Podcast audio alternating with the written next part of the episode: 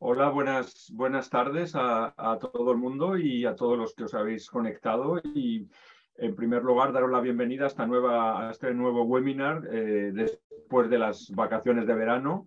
Y es un placer retomarlo, este nuevo ciclo de conferencias sobre el Indo-Pacífico, de la mano de nuestros dos grandes socios, como son el Real Instituto Elcano en Madrid y el, y el CIDOP en Barcelona.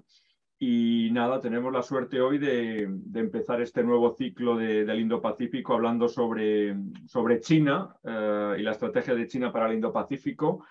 Así que, así que nada, como el tiempo es limitado, tenemos hasta las 7 y tenemos personas muy cualificadas para, para, hablar del tema, sin más, pues te doy la, te doy la palabra, Oriol, para que presentes a nuestra, a nuestra invitada de honor, a Elena, y también a los dos... Uh, a las dos personas respondan que, comentarán pues todo lo que nos tiene que decir Elena en tan solo 15 minutos, que, será muy condensado, pero muy interesante. Así que sin más, Oriol, te, doy la palabra y, un placer comenzar estas nuevas conferencias con, con vosotros, entre amigos y con dos instituciones ya diría que casi hermanas. Cuando quieras, Oriol. Sí, pues gracias Rafael y bienvenidos y bienvenidas a la sesión de hoy que lleva por título La estrategia china para el Indo-Pacífico. una estrategia que es un factor esencial en la construcción del nuevo orden internacional, ya que debe como vincular un poco la mirada de, China, la segunda economía del mundo y el país aún más poblado de la Tierra, por poco, pero aún el país más poblado de la Tierra, hacia la región más dinámica y más crítica para el funcionamiento de la economía mundial.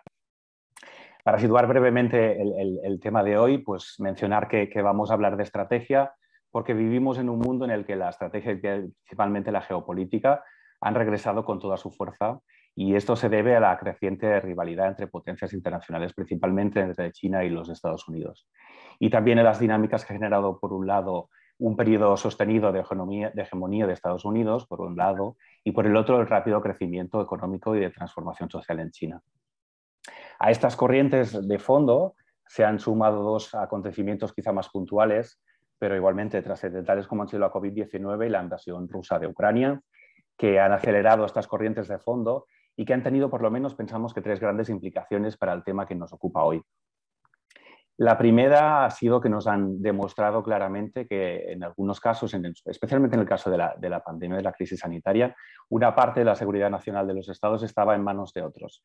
Eh, en este caso, por ejemplo, en relación a las vacunas o, por ejemplo, los bienes esenciales. Una segunda evidencia que hemos tenido, y esto en relación a la crisis de Ucrania, es que la idea de que la, guerra o el conflicto entre Estados había desaparecido ah, es una idea que ya no sigue siendo válida. Nos encontramos frente a un conflicto a gran escala, una nueva guerra, que además ha tenido lugar sin previo aviso y a, las puertas de, Europa. Una tercera evidencia es que la, la, noción de interdependencia, que durante tantos años hemos cultivado como garantía de paz y de confianza, pues en situaciones de crisis pues, se puede convertir en una, en un arma arrojadiza, ¿no? y esto lo hemos visto de manera flagrante en la dependencia europea de la energía rusa. Porque hablamos de China, yo creo que es algo mucho más fácil de explicar.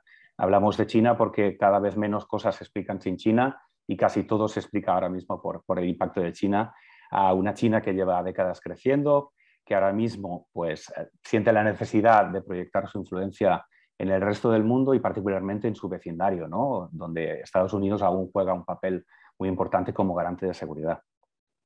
Finalmente, porque hablamos del Indo-Pacífico, pues bueno, los que hace años que, nos interesa la, actualidad de Asia, a veces es un concepto para nosotros un poco nuevo porque estamos muy acostumbrados a pensar en Asia pues en términos de Asia del Este, de Asia Oriental, de Asia Pacífico, que tampoco eran nociones que fueran fortuitas o que fueran inocuas, sino que, como se dice a veces en castellano, pues el nombre acababa haciendo la cosa. ¿no?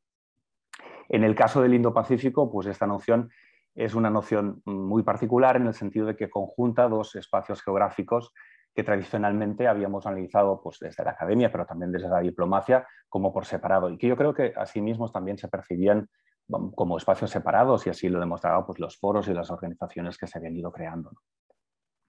Es particular el Indo-Pacífico también porque pone más énfasis en el mar que en la tierra. Y eso es algo curioso, pero que se explica por el hecho de que por el Indo-Pacífico transita el 60% de todo el comercio marítimo y, de mercancías eh, en el mundo. Y finalmente es particular porque crea un mapa mental de un modo conveniente en el cual coinciden Estados Unidos y sus aliados, los aliados de seguridad, que en este caso Japón, Corea y Australia y también la India. la Unión Europea se ha sumado a este concepto, lo ha adoptado, lo ha, adjetivado a su estrategia para el Indo-Pacífico, lo ha hecho también muchos de los Estados miembros, entre ellos España, también lo ha hecho Francia, que a veces quizá lo olvidamos, pero que es preciso recordar que tiene el 93% de su zona marítima exclusiva en, el Indo-Pacífico. ¿no? Pues nada, yo creo que esto sitúa un poco por qué hablar de estrategia, por qué de China y por qué del Indo-Pacífico. Ah, brevemente resumir cómo funcionará la sesión. Tendremos una, ponencia en unos 10-15 minutos a cargo de Elena Lagarda, que vendrá seguida de, de unas reacciones por parte de Mario Esteban y seguidamente de Emilio de Miguel. Y luego abriremos un, turno de preguntas al público. Les invitamos a que nos transmitan estas preguntas, serán por escrito y tendrían que ser a través del chat de la aplicación de Zoom. Yo como moderador pues haré todo lo posible para, agruparlas, sintetizarlas y, transmitirlas a la mesa de la, de la, mejor manera. Y nada, pues sin más dilación, pues darte las gracias Elena por acompañarnos y, presentarte brevemente. Elena, creo que muchos la conocéis ya, Elena es actualmente analista principal en el Mercator Institute for China Studies, eh, que es el MERIX, con sede en Berlín. En dicho centro, su investigación se focaliza en la política exterior y de defensa de China, con énfasis en sus fuentes domésticas y su impacto geopolítico. Antes de incorporarse a MERIX, Elena trabajó en la delegación de la Unión Europea en China y en la empresa de investigación y asesoría China Policy en Pekín. Elena tiene también un máster en políticas públicas con especialización en asuntos internacionales y globales por la Harvard Kennedy School of Government y una licenciatura en estudios chinos por la Universidad de Oxford. También cursó, aparte de sus estudios, en la Universidad de Pekín. Pues nada, sin más dilación, bienvenida, gracias por acompañarnos, Juan, y, te escuchamos con atención. Muchas gracias, Oriol, y gracias por, la introducción. Y obviamente, gracias también a, Mario y, a Rafa, a Casa Asia, al Instituto del Cano y a, CIDO por, invitarme a, hablar en esta primera sesión de este ciclo tan interesante sobre el Indo-Pacífico, que es algo que obviamente ahora mismo es muy relevante para, para, el orden global y para muchas de las dinámicas que estamos viendo entre China y Estados Unidos, pero también en, temas de relaciones entre Europa y China. Es, es, un tema muy importante, entonces obviamente encantada de poder eh, inaugurar este, este ciclo. Como ya os he comentado, voy a hablar hoy bastante brevemente, de una manera muy condensada, de lo que es la visión china del Indo-Pacífico, cuáles son los intereses de China, cuál es su estrategia, y voy a tocar un poco en el, en el impacto que esto está teniendo en, la región, aunque sé que las siguientes sesiones de este ciclo van a, van a tocar ese tema más, así que esto serán solamente unas, unas pinceladas. Eh, lo primero que, quiero decir un poco para un poco de background es que hay que tener en cuenta que China cada vez mira más al mundo y a sus relaciones internacionales a través de la perspectiva, a través del prisma de su rivalidad geopolítica con Estados Unidos con Occidente en general, pero con Estados Unidos en particular. Y esto obviamente repercute mucho en la visión y la estrategia china en el Indo-Pacífico.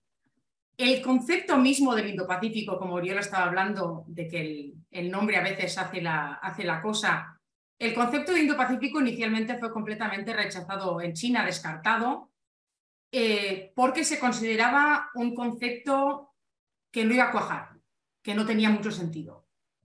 Eh, que conectar el, Océano Índico con el Océano Pacífico como un concepto general no tenía sentido. Entonces se descartó. Pero esto es algo que ahora ha cambiado mucho. Ahora mismo en Pekín en general se percibe el concepto del Indo-Pacífico como una herramienta de los Estados Unidos, como una herramienta que Washington quiere utilizar para contener a China e impedir que China vuelva a ser una potencia regional y global, como China o el Partido Comunista de China considera que se merece.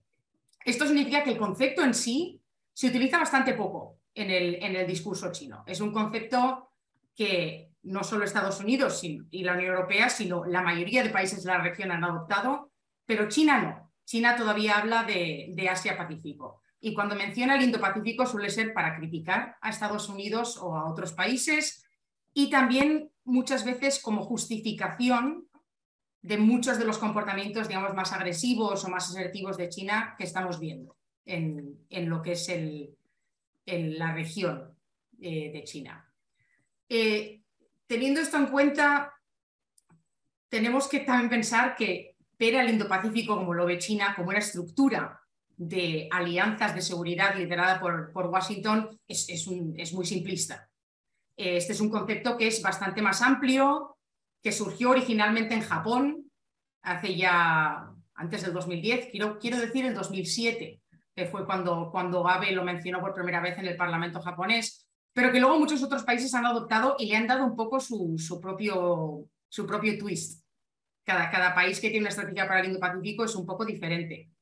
En parte, el concepto del Indo-Pacífico surge como respuesta a, las ambiciones chinas en la región, pero no exclusivamente. En parte también, si esto es simplemente un reconocimiento de los vínculos muy claves que Oriol también mencionaba antes, entre los océanos Pacífico e Índico y la necesidad de considerar la región como una única, porque lo que pasa en el mar del sur de China no se puede separar de lo que pasa justo cruzando el estrecho de Malaca. No tiene mucho sentido.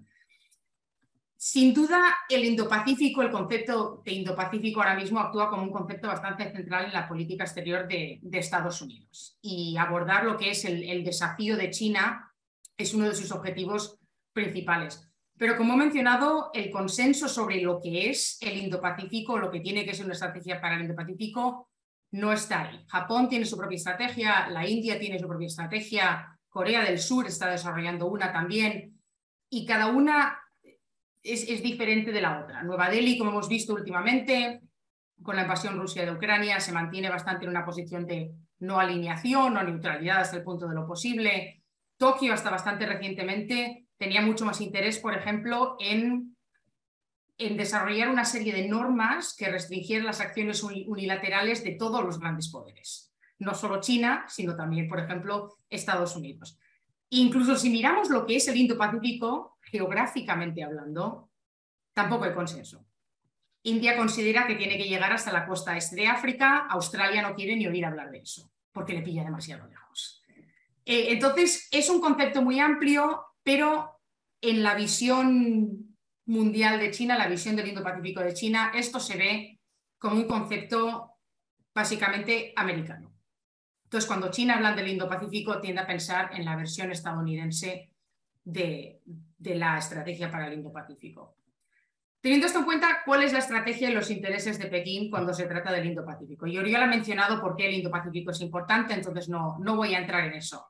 Lo primero a tener en cuenta, yo creo, es el objetivo último de China, de la política exterior y de defensa china actualmente, desde que Xi Jinping llegó al poder, que es lo que se conoce como el segundo objetivo centenario del Partido Comunista Chino, que es convertir a China básicamente en un superpoder, en un poder global para 2049, que es el, centenario de la fundación de la República Popular China. Y para esto, obviamente, el Indo-Pacífico, por las razones que ha mencionado Oriol, es una región estratégica y de gran importancia, por razones comerciales, por razones militares, por razones geopolíticas. Entonces, ¿qué está intentando hacer China? En servicio de este objetivo general, básicamente lo que está intentando hacer es expandir su propia influencia y el, objetivo aquí es, primero, proteger la, estabilidad del sistema político chino contra cualquier tipo de amenaza, ya sea doméstica o extranjera, es asegurar su acceso al Océano Pacífico e Índico y a las rutas comerciales que Oriol mencionaba, es controlar la zona, digamos, dentro de la, de la primera eh, cadena de islas para también, digamos, poder anexionar Taiwán y el mar del sur de China algo más fácilmente, con menos pushback, y avanzar hacia la creación de lo que básicamente China quiere crear, que es un orden global en el que China y sus intereses y sus valores sean más centrales o incluso tengan preeminencia. Eh, teniendo en cuenta la presencia de Estados Unidos en la región, eh, Estados Unidos siendo el gran adversario de China, y su gran ventaja, la de Estados Unidos, que es su red de alianzas. Alcanzar estos objetivos lo primero que requiere es romper o por lo menos debilitar el sistema de alianzas de Estados Unidos en el Indo-Pacífico, para al final poder reemplazarle como el actor principal en la región. Y aquí es donde entramos un poco en el tema de double standards, eh, que a China le, gusta tanto como crítica. Pekín critica mucho la política de bloques, entre comillas, de Estados Unidos y sus intentos, y esto es el discurso chino oficial, de construir una versión de la OTAN en la región, de una versión indopacífica de la OTAN. La realidad es que China sigue una estrategia francamente similar. Para alcanzar estos objetivos que he mencionado antes y para poder debilitar o romper las alianzas de Estados Unidos en la región, Pekín está también intentando construir su propia red alternativa de países y de relaciones diplomáticas. No alianzas, tengamos eso en cuenta, porque China no cree en las alianzas. Las suele llamar eh, restos de la Guerra Fría y no le gustan también en parte porque le comprometen demasiado, le exponen demasiado a riesgos. Alianzas en el sentido que nosotros le damos a la palabra y al concepto, China tiene una sola, y es con Corea del Norte. Eh, con la que tiene también un, un acuerdo de defensa mutua que en Pekín ahora mismo se considera bastante problemático, porque Corea del Norte causa más problemas de los que soluciona. Y si Corea del Norte se mete en una guerra con Corea del Sur, con Estados Unidos, con cualquiera, de acuerdo al tratado que tienen, China tendría que involucrarse. Es algo que a Pekín no le gusta demasiado, igualmente como estamos viendo ahora con la invasión rusa de Ucrania y la decisión de China de no involucrarse demasiado. Entonces, está intentando construir esta red alternativa de países para expandir su influencia a expensas la de Estados Unidos y de otros actores regionales y que utiliza, pues casi como cualquier otro país, tanto medidas de coerción o de presión como incentivos. Eh, y es China es bastante estratégica en lo que a esto se refiere. Los incentivos son conocidos para todos, en Europa los hemos recibido también en varios países, son sobre todo económicos relaciones comerciales preferenciales, inversiones, proyectos de infraestructura a través de la nueva reto de la seda o incluso de nuevas iniciativas, como la Iniciativa para el Desarrollo Global que han anunciado recientemente, aunque ahora estamos viendo eso exactamente eh, a lo que nos va a llevar. No está claro del todo los detalles. Y la coerción, las medidas estas coercitivas o de presión de China tampoco es nueva, pero sí que es verdad que en los últimos años cada vez son medidas más duras, son reacciones más prontas y más rápidas y esto ha cambiado según, digamos, las líneas rojas de Pekín han ido cambiando y se han ido, y se han ido moviendo. Según el gobierno chino se ha visto con más capacidad de proyectar poder y proyectar influencia. Y aquí estamos hablando, por ejemplo, de una postura militar mucho más agresiva, tanto sobre Taiwán como en los mares del, sur y del este de China, Estamos hablando de tensiones diplomáticas incluso de ruptura casi de relaciones diplomáticas con países que se han vistos de alguna manera o como aliados de Estados Unidos o que simplemente han tomado decisiones que en Pekín no han gustado, eh, o amenazas y a veces incluso realidades de medidas de coerción económica. Eh, y aquí tenemos Lituania en Europa, pero también hemos visto en Australia, Japón, Corea del Sur. Esto es algo que pasa eh, bastante a menudo. En general, los países que China ve como aliados de Estados Unidos o como occidentales, entre comillas, suelen ser el objeto de las medidas más duras de China, de la coerción y la presión. Mientras que los países vistos como más neutrales o más cercanos a China suelen recibir los incentivos. Eh, recientemente creo que fue el portavoz del Ministerio de Exteriores chino que lo dejó bastante clarito citando una canción popular china, que para los amigos tenemos buen vino y para los chacales escopetas más claro agua. Eh, y el objetivo está claro, desincentivar cualquier tipo de alineamiento con Estados Unidos y fomentar un mayor acercamiento a China. Y esta, esta estrategia y esta necesidad, digamos, de crear esta red de países alternativas está ganando cada vez más peso en Pekín y es debido a algunos cambios que hemos visto en la, arquitectura de la región. Temas como el, el, Quad, el diálogo de seguridad cuadrilateral o el pacto estratégico AUKUS entre Australia, Inglaterra y Estados Unidos, el nuevo marco económico para el Indo-Pacífico que anunció Biden hace, hace unos meses o incluso simplemente las cumbres bilaterales de la Unión Europea con, con Japón o con la India se están interpretando en China como indicios de que los esfuerzos de Estados Unidos para crear una coalición para contener a China están adquiriendo impulso y están teniendo algo de éxito, que antes no lo tenían.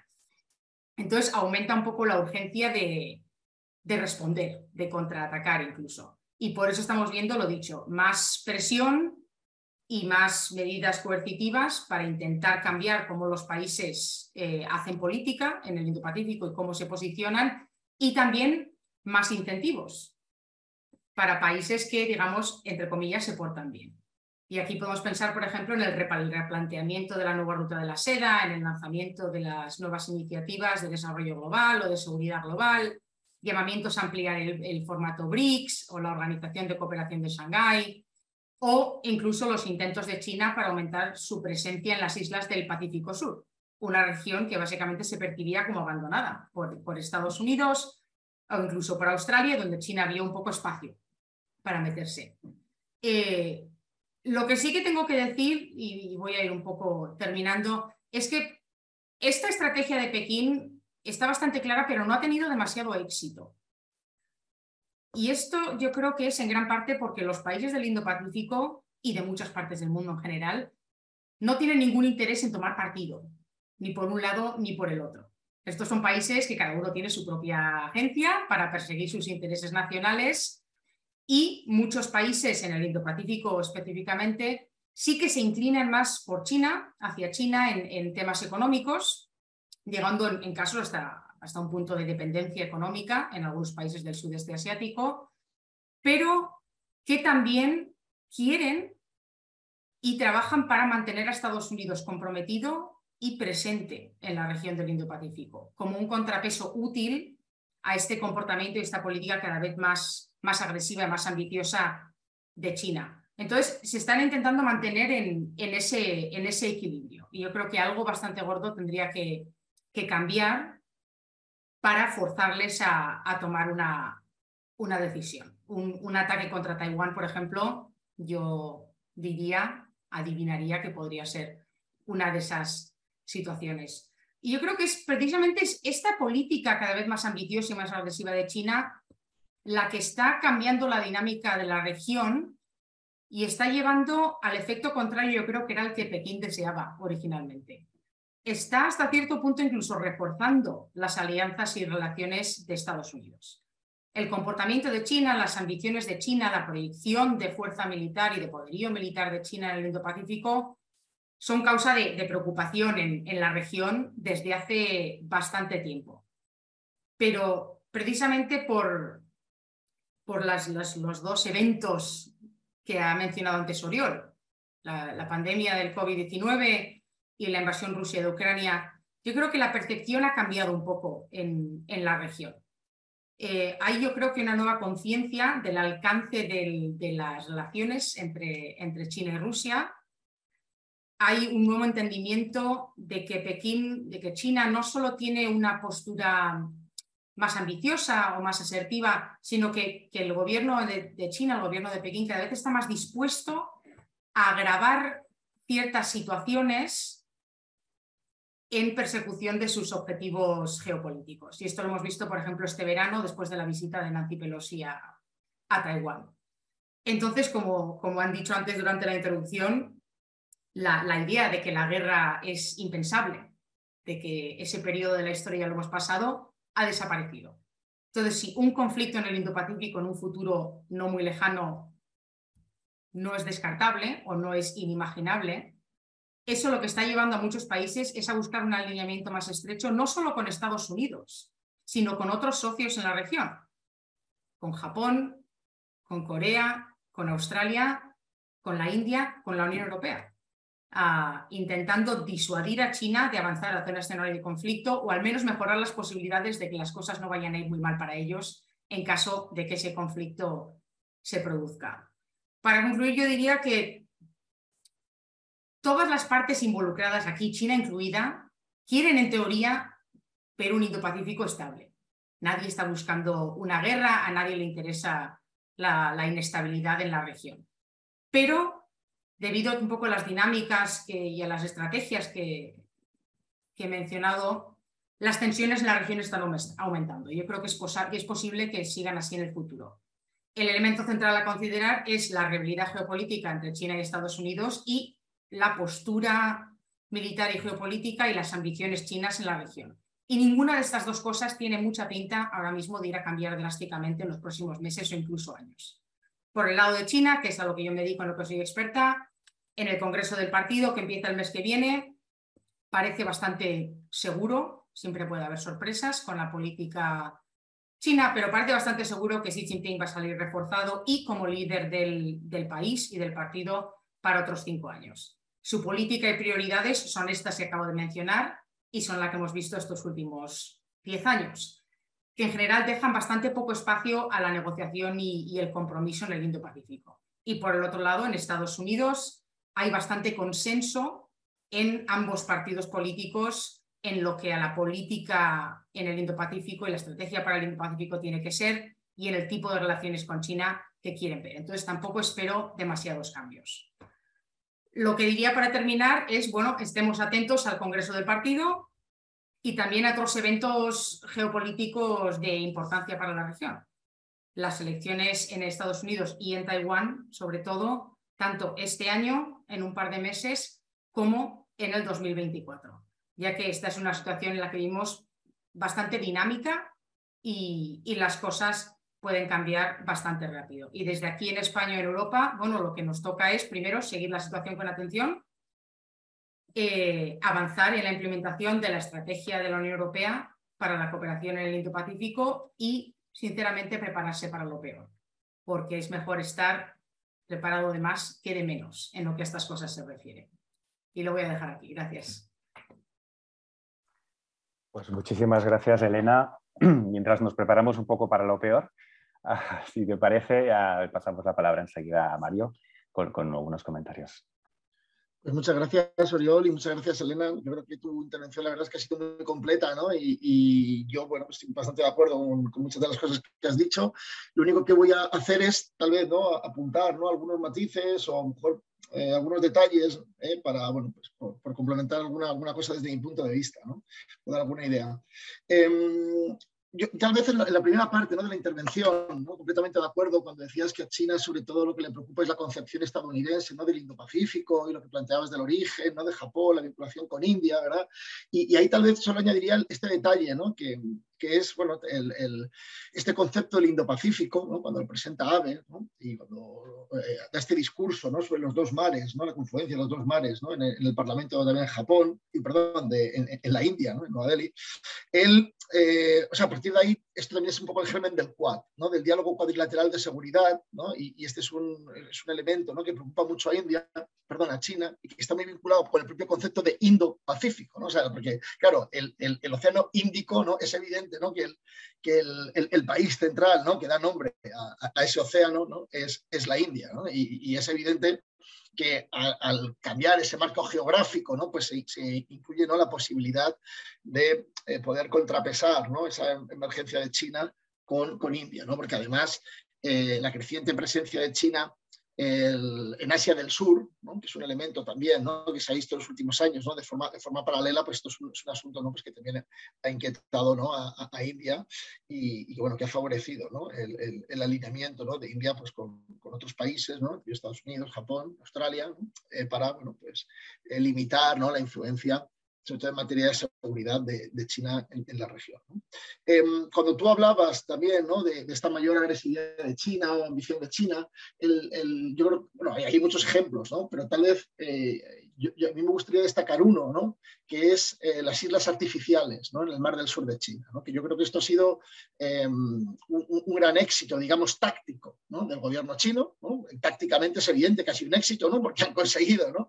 Eh, aumentar de manera muy sustancial ¿no? su control de la zona, ¿no? su capacidad militar, etcétera, pero a nivel estratégico eh, es mucho más cuestionable si esto ha sido un éxito, ¿no? porque es evidente que fue una, una, llamada de atención ¿no? muy grande ¿eh? para muchos países de la región sobre bueno, pues, pues cómo China. Eh, eh, estaba dispuesta a utilizar la fuerza militar para modificar unilateralmente, de manera muy sustantiva, el statu quo en conflictos abiertos con países de la región. Yo creo que esto sí que fue un, wake-up call grande ¿no? En la zona, ¿no? especialmente en algunos países del, del sudeste asiático. O sea que es un, yo me gustaría un poco pues, destacar eso como, como ejemplo. Luego, el, también cuando comentabas ¿no? esta idea de que, bueno, es que es muy difícil, claro, y aparte de verdad creo que está estupendo ¿no? la, cantidad de, de, de, conceptos e información que has transmitido en tan poco tiempo, ¿no? esto es muy difícil. ¿no? Y, y claro, cuando tú mencionabas, ¿no? Esto de, bueno, que China, ¿no? Luego matizo ahí un poco, ¿no? Pero la, la, idea de que China, ¿no? En el ámbito de la seguridad, como que establecía eh, una especie de sus propias redes un poco paralelas a los de Estados Unidos. ¿no? Y ahí, yo ahí personalmente lo digo de una manera un poco distinta. Es decir, eh, también tú lo has dicho, ¿no? Con el tema de que China no cree en las alianzas. ¿no? Pero yo profundizar un poco en esa idea. ¿no? Eh, es decir, China no cree en las alianzas y además es consciente de que tiene muy poca capacidad de tracción digamos, en, la región ¿no? para eh, articular eh, una institución ¿no? en, el ámbito, en el ámbito de la seguridad y la defensa ¿no? que ellos pudiesen liderar. Entonces, eh, yo creo que más bien a lo que están jugando, ¿no? y tiene que ver con lo que tú mencionabas, una serie de incentivos a través de la BRI, ¿no? y también ¿no? Pues la coerción económica que están haciendo, pero en general lo que están es intentando enfatizar ¿no? la dimensión económica dentro de la política internacional e intentar ¿no? diluir las posibilidades de, eh, bueno, pues de cualquier tipo ¿no? de institución en el ámbito militar, en el ámbito de la seguridad en la región. ¿no? Intentar erosionar las alianzas de Estados Unidos, intentar erosionar, digamos, cualquier posible ¿no? alternativa multilateral, ¿no? Eh, como el Quad, como el AUKUS, ¿no? para, bueno, pues eh, si no hay iniciativas ¿no? multilaterales, pues China al final dentro de la región ¿no? es, un, es el pez grande ¿no? y esto pues lógicamente no te beneficia, porque claro, esto es el pez más grande y los demás no se organizan, pues lógicamente ¿no? esto te va a dar más margen ¿no? de maniobra para eh, bueno, pues, pues eh, imponer un poco tu agenda ¿no? en, la, en, la, en, la, región. ¿no? Em, y luego también una última idea, y, y, no me extiendo más, ¿no? que, que creo también es, es importante, eh, y, y, también la has mencionado, ¿no? pero me gustaría tal, tal vez pues eso, desarrollarlo un pelín más, ¿no? es la idea de que em, China se ha dado cuenta probablemente tarde ¿no? y, y, de manera contraria a sus intereses, ¿eh? y hasta qué punto se han interrelacionado a raíz de la invasión rusa de Ucrania el espacio Indo-Pacífico y el espacio transatlántico. Es decir, ¿no? El, ¿os acordáis ya con el, famoso ¿no? Eh, eh, comunicado conjunto ¿no? con, Rusia ¿no? del 4 de febrero, ¿no? antes incluso ¿no? de, la, de, de la guerra, ¿no? la invasión de Ucrania, cuando mencionaban ¿no? eh, esta idea de que, bueno, pues de que China se oponía ¿no? a, los esfuerzos ¿no? eh, de, de, OTAN, esfuerzos de Estados Unidos, ¿no? por, por, pues como tú decías, ¿no? por, por aumentar su presencia y la institucionalización ¿no? de las relaciones de, seguridad en la región. ¿no? ¿Y qué ha pasado? Pues que a raíz de la guerra de Ucrania, eh, Occidente ha hecho piña y ha reforzado de manera muy notable también, ¿no? está reforzando su diálogo y su cooperación en seguridad con los socios asiáticos. Esto lo vimos en la cumbre de la OTAN en Madrid, luego hemos visto un nuevo concepto ¿no? estratégico de la OTAN y, y, esta es una tendencia que yo creo que difícilmente se va a revertir. Y esta estrategia pues claramente ¿no? va muy en contra de lo que China desearía ¿no? y lo que China esperaba ¿no? que pasase en el Indo-Pacífico. ¿eh? El Indo-Pacífico claramente ¿no? se ha, bueno, pues, pues eh, se ha aproximado ¿no? estratégicamente de manera muy clara al espacio transatlántico. Y además, también ¿no? la mayor dependencia, ¿no? a raíz de la invasión rusa de Ucrania, la mayor dependencia de muchos países europeos, ¿no? que ha sido todavía más, todavía más evidente, ¿no? de su seguridad de Estados Unidos, pues todavía va a hacer que Estados Unidos tenga más influencia en cómo estos actores europeos miran hacia el Indo-Pacífico. Entonces, en algunos casos, que, el, que lo que mencionabas Francia, es probablemente el, el, ejemplo más claro ¿no? de un país que tiene intereses propios ¿no? muy evidentes en la región. ¿no? Bueno, pues sí, Alemania, Holanda, ¿no? con su estrategia, pero digamos que hay muchos países europeos pues que, que el Indo-Pacífico lo veían muy de lejos. ¿no? Y, y, que la guerra de Ucrania también va, va a facilitar que, bueno, pues que estos países se vean obligados a mirar más de cerca ¿no? el Indo-Pacífico, en parte ¿no? como contrapartida a su relación de, de seguridad con Estados Unidos. Y, bueno, voy a callar, pero vamos, el tema de las Islas Salomón, ¿no? También podemos hablar un poco de Papua Nueva Guinea, o sea, ese es un tema también que creo que es muy relevante, ¿no? Y que, y que, está ahí, ¿no? En, las aproximaciones un poco que China está intentando hacer, ¿no? Bueno, pues para, ganar sus bazas, ¿no? En dentro de este espacio que está tan disputado y que en general está tan alineado, ¿no? Con Estados Unidos. Pues nada más. Pues muchísimas gracias, Mario, y, que, el estar entre amigos no nos haga perder las formas, porque ahora me doy cuenta que no te he presentado, todos los conocéis, pero Mario Esteban es el investigador principal para Asia Pacífico Real Instituto del Cano. Uh, me gustaría también dar la palabra a Emilio de Miguel para que nos dé unas reacciones. Emilio es el director del Centro de Casa Asia en Madrid y también es embajador en misión especial para el Indo-Pacífico del Ministerio de Asuntos Exteriores. Emilio. Eh, la intervención de Elena me ha parecido súper interesante y sobre todo de ella con de lo, con lo que me he quedado ha sido con la idea de que el Indo-Pacífico se ha convertido en un terreno de confrontación, un terreno que se ve en términos completamente geopolíticos, no económicos, que lo que cuenta es la rivalidad entre Estados Unidos y China. Eh, pienso que si estuviéramos teniendo esta conversación hace un año, posiblemente estaríamos, los términos del discurso serían muy diferentes. Bueno, muy diferentes no, pero bastantes. Eh, lo que ha ocurrido entre medias ha sido una, la guerra de Ucrania, evidentemente, y también la observación de que China está empezando a crear una política de bloques. Eh, has mencionado que China, la única alianza verdadera que tiene es con Corea del Norte, pero mi impresión, pensando por ejemplo en la reciente cumbre de la Organización de Cooperación de Shanghai, es que, o el acercamiento, las buenas relaciones que se están estableciendo con Irán, un intento de crear en la región una suerte de bloque o pues de bloque antioccidental. Eh, esto no sé hasta dónde llegará, pero yo lo que me interesa, en parte también por mi trabajo, es ver cómo se incardina aquí la estrategia de la Unión Europea. Cuando la Unión Europea elaboró en 2021 su estrategia que lanzó en septiembre del 21, nuestra aproximación era muy distinta. La estrategia de la Unión Europea era una estrategia que se basaba en siete prioridades, solo una de las cuales aludía a la seguridad y defensa. Se daba mucho énfasis a los aspectos económicos, aspectos de comerciales, de tratados de libre comercio, eh, transición energética, seguridad humana, eh, gestión, gestión, de los océanos, eh, conectividad. De pronto, la pregunta sería, esta era la aproximación con la cual la Unión Europea elaboró su estrategia, una, aproximación multifacética, una aproximación que no quería dejar fuera a nadie, no quería entrar en unas dinámicas de rivalidades geopolíticas, pero eh, a nuestro pesar, esas, dinámicas están ahí. Eh, la última, ha mencionado Mario la cuestión de las Islas Salomón. Ah, el pasado mes de junio, como sabéis, Estados Unidos lanzó la iniciativa eh, Partners for the Blue Pacific, que yo creo que introduce un nuevo, un nuevo componente en una región que hasta ahora geopolíticamente no había sido tan relevante. Hasta ahora el, Pacífico Sur se había centrado, era un terreno donde la influencia básica era Australia, eh, la aproximación de la Unión Europea era vía los países ACP, vía eh, los acuerdos de partenariado económico, pero de repente el Pacífico Sur se ha convertido ahora en otro tema candente. Se diría que estamos en un momento donde todo el Indo-Pacífico en cualquier momento pueden surgir eh, crisis. Ahora ha sido en el Pacífico Sur, pasado mañana podría ser, por ejemplo, en los estados, eh, en los estados miembros del IORA, del eh, Indian Ocean Rim Association. En fin, yo tendría varias preguntas para formular. Una es, ¿qué papel la estrategia qué papel Europa y su estrategia pueden jugar en el Indo-Pacífico. Un papel que, aparte de ser un papel propio, un papel independiente, también fuera un papel que intentase reducir tensiones.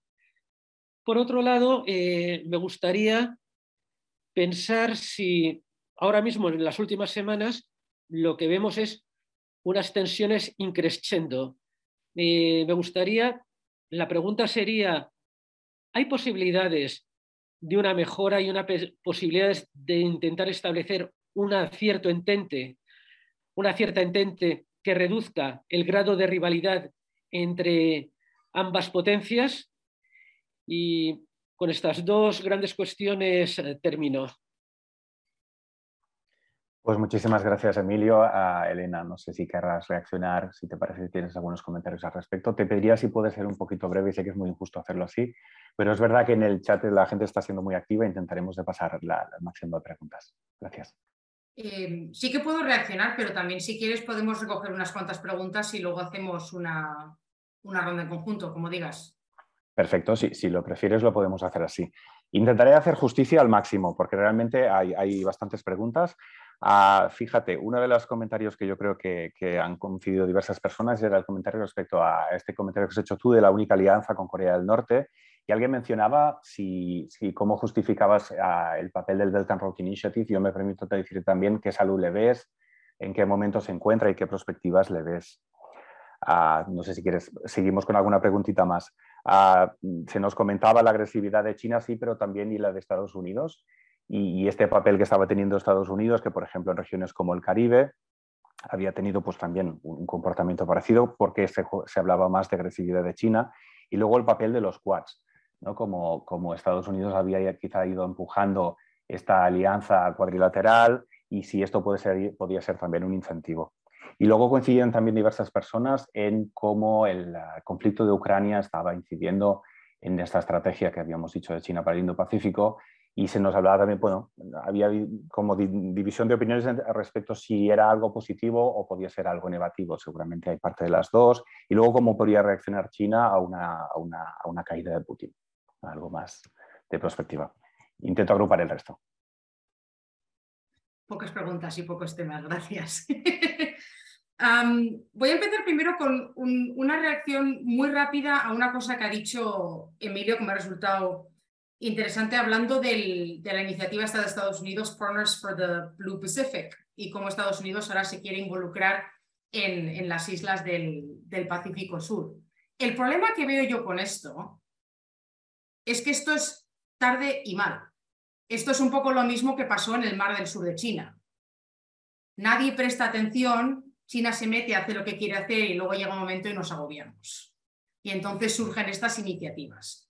¿Hasta qué punto esta iniciativa de Estados Unidos o cualquier otra que pueda surgir en Australia, en Nueva Zelanda, en la Unión Europea, en cualquier otro, otro país, puede a estas alturas competir con la presencia y la influencia china que, de China en estas islas?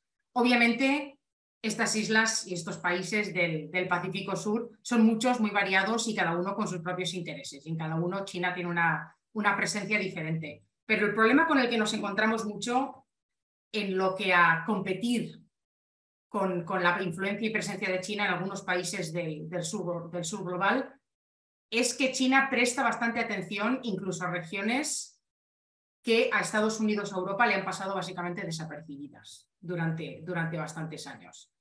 Eh, entonces, eso es un poco algo que, yo quería sacar ahí un, punto rápido, que si no prestamos atención a estas regiones y le dejamos espacio a China para que entre, con todo lo positivo y negativo que eso viene. China teniendo más presencia en estas regiones no es 100% negativo, también proporcionan oportunidades económicas, inversión, etc.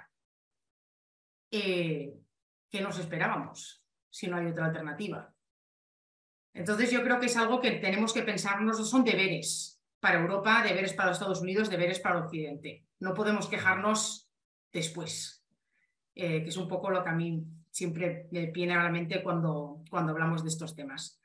Y llegando a, las preguntas rápidamente, voy a empezar con la alianza con Corea del Norte, el BRI, etc. El BRI no es una alianza, en absoluto. El BRI es una iniciativa china que se lleva desde Pekín, que está bastante, además, descentralizada, hay muchísimos actores involucrados, pero son casi todos actores chinos. Y el argumento suele ser, bueno, para hay países que, sean, que son miembros del BRI, de la nueva ruta de la seda. Sí, pero no, porque ¿qué significa ser considerado un país miembro del, del BRI?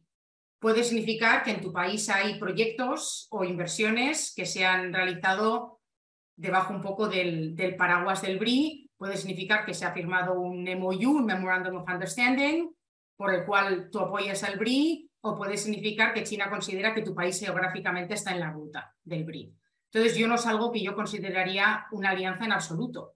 Solamente son acuerdos comerciales o inversiones, en algunos casos más estructuradas, como puede ser en Pakistán, con el CPEC, el Corredor Económico China-Pakistán, y en otros casos completamente puntuales, como hemos visto incluso en algunos países europeos. Lo que se podría debatir, y se debate de hecho, es si la relación entre China y Rusia es una alianza. Yo personalmente no la considero una alianza porque veo bastantes límites en la relación y no veo ningún tipo de compromiso por ninguna de las dos partes a defender al otro en caso de, guerra o de conflicto. Hay otra gente en este campo que sí que la considera una alianza. Eso es una cosa a debatir, pero yo el BRI, no, lo, no lo metería ahí. ¿Y dónde va el BRI? Bueno, primero vamos a tener que esperar al Congreso del Partido a ver qué, dicen. Yo sé que hay, muchos, hay mucha gente que argumenta o que, que, dice últimamente que el BRI está desapareciendo, está perdiendo importancia Yo no lo veo así. Yo veo que lo que están haciendo ahora mismo con el BRIC, con la nueva ruta de la seda, es, em, es reinventarla. Han tenido demasiados problemas, ha habido mucho pushback de varios países y no solo de, Europa o de Estados Unidos. Bangladesh últimamente salió a, a prevenir a otros países que cuidado con los préstamos a través del BRI, las inversiones a través del BRI, que luego son problemáticas, etc.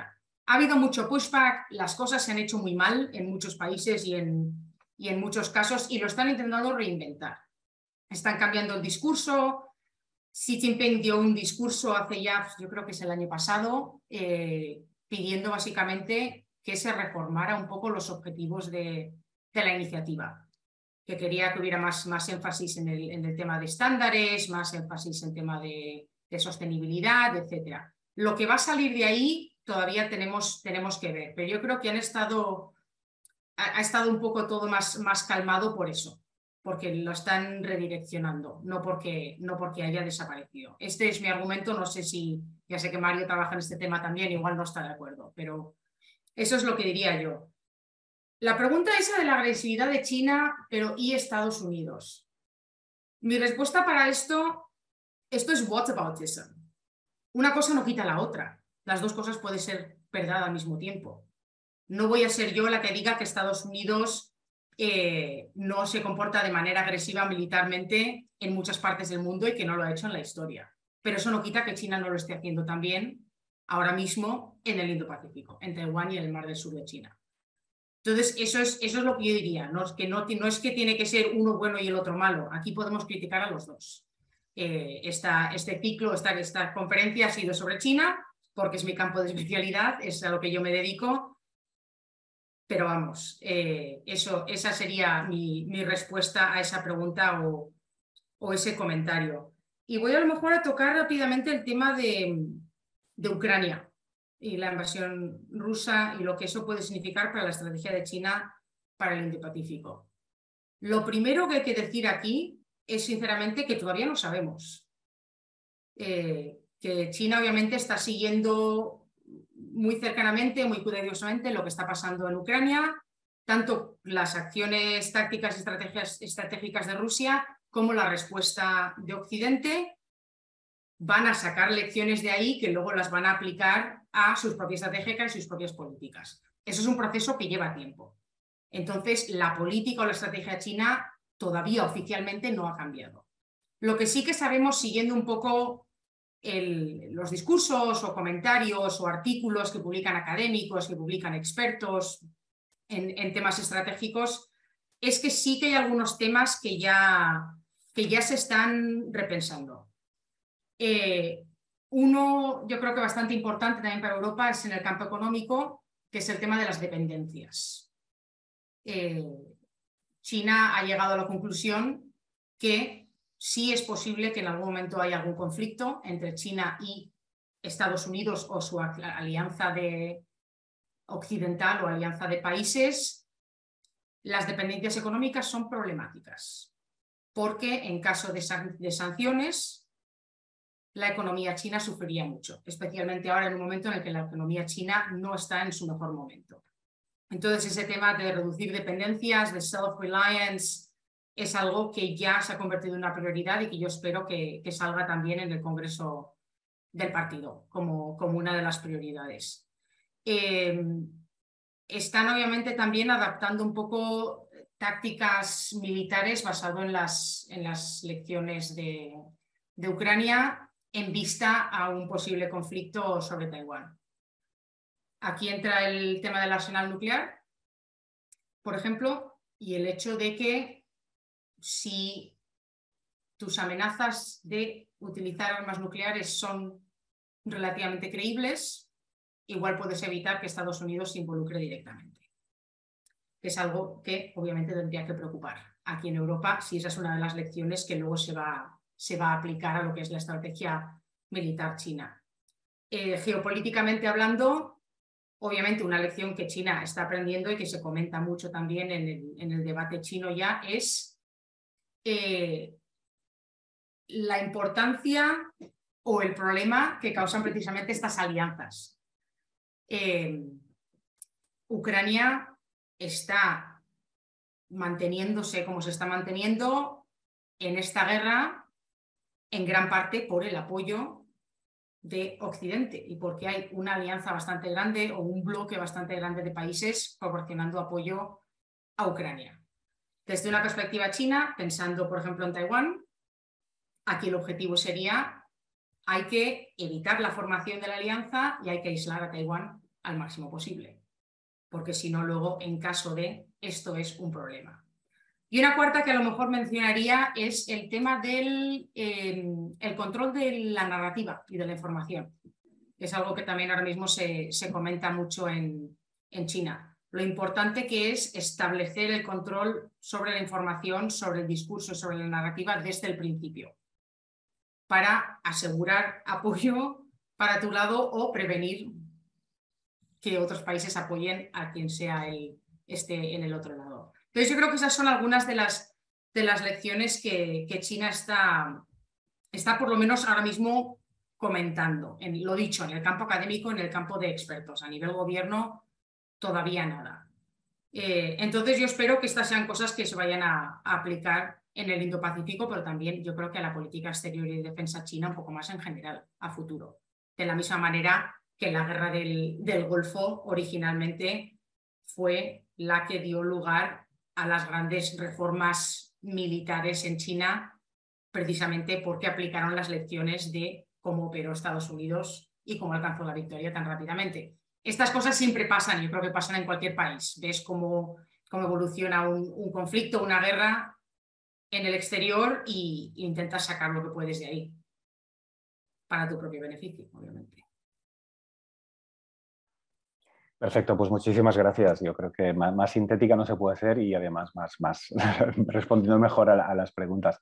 Creo que tenemos tiempo para una más. La que más gente ha coincidido es en el papel de, India, un poco la perspectiva que tú le das a esta relación de China-India. Hay quien nos pedía si podías hacer una perspectiva, pues quizá 25 años. Yo que tal como cambia el mundo, igual te diría ser un poco más modestos y tirar un poco más para abajo, pero ¿qué, qué perspectiva tú le ves y sobre todo si crees que hay una tendencia hacia la rivalidad o hacia la cooperación? Aquí lo primero que voy a decir un poco de caveat es que yo no soy experta en India, yo soy experta en China. Entonces puedo, puedo hablar de esto un poco desde la perspectiva de, China y de las relaciones de China e India, un poco desde la perspectiva de Pekín y de cómo lo ve eh, Pekín. En cuanto a tema de, de, cambios políticos en India o desarrollo económico en India, es algo a lo que no me voy a meter.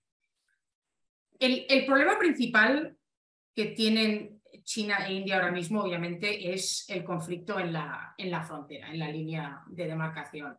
Em, y lo que suele ser la, fuente de, muchas fricciones, más allá de, los, cuando se enfrentan las tropas directamente, es si se puede aislar ese conflicto en la frontera de la relación global entre los dos países.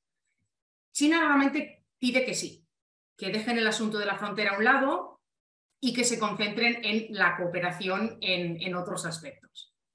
India, Nueva Delhi, normalmente su argumento es que eso no es posible, que esto es todo uno y lo mismo y que no pueden pretender que el conflicto en la frontera no existe y dedicarse a eh, mejorar la cooperación económica, por ejemplo.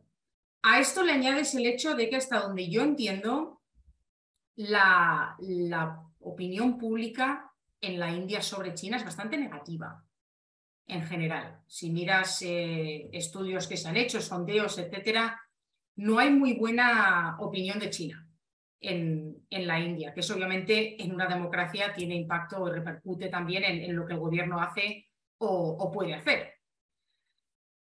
Yo, sinceramente, además viendo un poco los, cómo evoluciona la, la economía china la economía de la India eh, y la demografía, que yo creo que también es, absolutamente fundamental. Eh, de acuerdo a los números más recientes, China puede que haya alcanzado su máximo de población y ya está en descenso y la India todavía no. Yo sí que veo a la India en una tendencia un poco ascendiente. Eh, no digo que China vaya hacia abajo, pero sí que digo que China se está enfrentando ahora mismo a unos problemas estructurales que todavía no le han caído a la India tanto en tema demográfico como en tema económico. China ha crecido mucho, ha crecido muy rápido, sobre todo en el campo económico, algunas reformas que tendrían que haber tomado para evitar un poco este tema del middle income trap, hace años no las adoptaron y ahora se están enfrentando a problemas muy estructurales.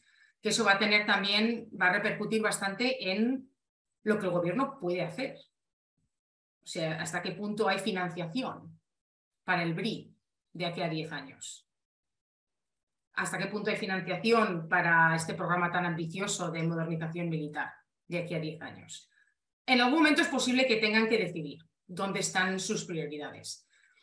Entonces, teniendo en cuenta todas estas tendencias, estas este, dinámicas un poco de estas corrientes de fondo y por el otro lado la rivalidad geopolítica que todavía estamos viendo entre China y Estados Unidos y que yo espero vaya a continuar.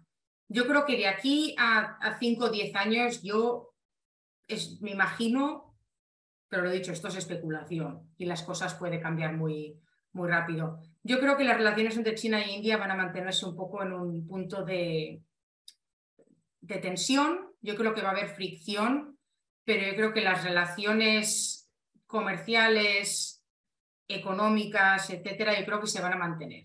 También porque la política exterior de, de la India y de China también priman mucho el mantener por lo menos la comunicación abierta. Hay que también tener en cuenta que la India es miembro del formato BRICS, que también es miembro de la Organización de Cooperación de Shanghái y que tienen bastantes encuentros diplomáticos entre la India y China.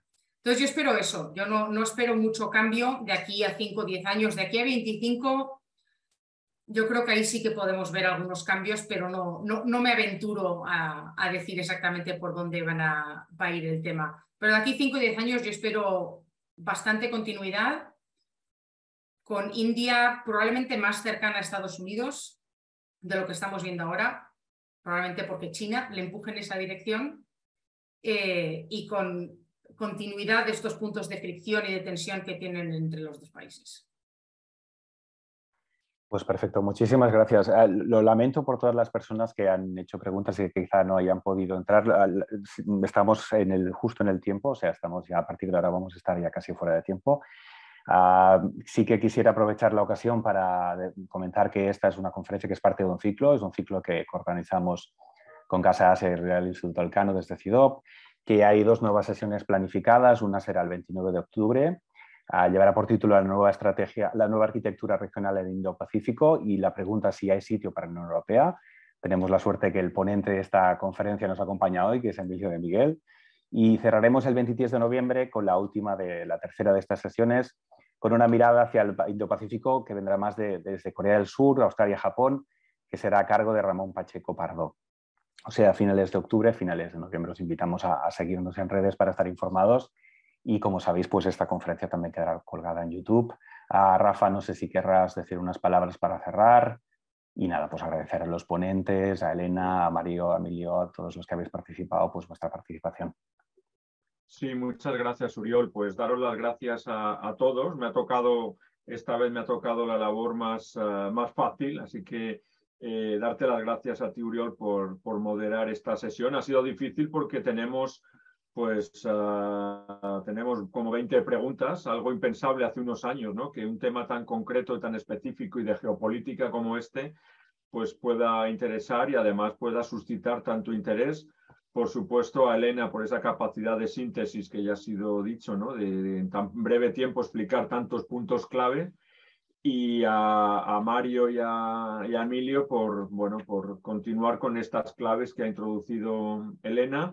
Y yo ya estoy deseando esperar, estoy deseando que empiece la segunda sesión eh, el mes que viene para seguir, porque hay muchos temas que hemos tratado hoy que seguro que, que vuelven a salir desde una, desde una perspectiva, en el caso de Emilio, ¿no? que, que es el papel que puede jugar la Unión Europea. Además, tenemos la suerte de, tener al embajador en misión especial para, para el Indo-Pacífico, con información de primera mano de nuestro ministerio, o sea que, que yo creo que esto es muy, muy importante. Y yo por mi parte, yo creo que esto es un ciclo que no solamente lo, lo hacemos entre amigos, sino que además eh, pues despierta un, para mí es enriquecedor, o sea que, que es doblemente satisfactorio. Hemos terminado las 7 en punto y no sé, lo, breve y bueno, pues doblemente bueno. Muchísimas gracias a todos y nos vemos, nos vemos pronto. Un abrazo a todos. Hasta luego.